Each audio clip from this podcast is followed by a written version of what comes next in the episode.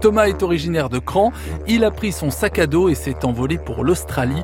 Il nous emmène au nord-ouest de Melbourne. Là-bas, on est loin des températures estivales.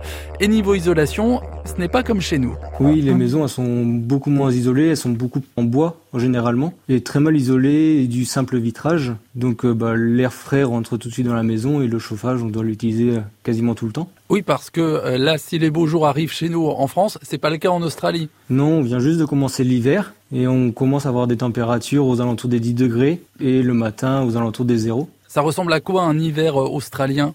C'est un hiver remayennais, froid et humide avec beaucoup de pluie. Ça reste toujours aux alentours des 0 degrés le matin et des 10-15 degrés l'après-midi.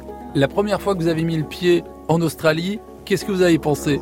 J'ai fait un musée en Tasmanie qui s'appelle The Wall et c'est une sculpture en bois qui fait à peu près 100 mètres de long sur des planches et qui représente beaucoup de problèmes du monde en ce moment avec le réchauffement climatique, la surpêche, la surproduction euh, animale. Et comment vous êtes euh, retrouvé là-bas? C'était dans, l'optique déjà d'aller euh, d'aller visiter?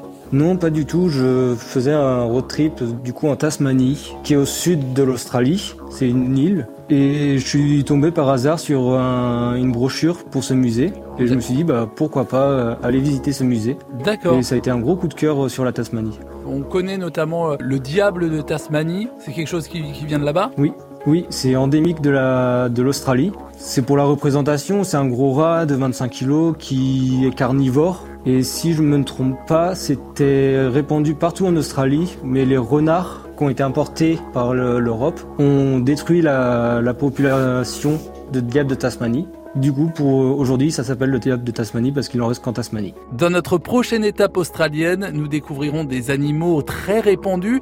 Ils sont même devenus des symboles pour les touristes, même si malheureusement ils finissent souvent écrasés au bord des routes. Ce sont les kangourous.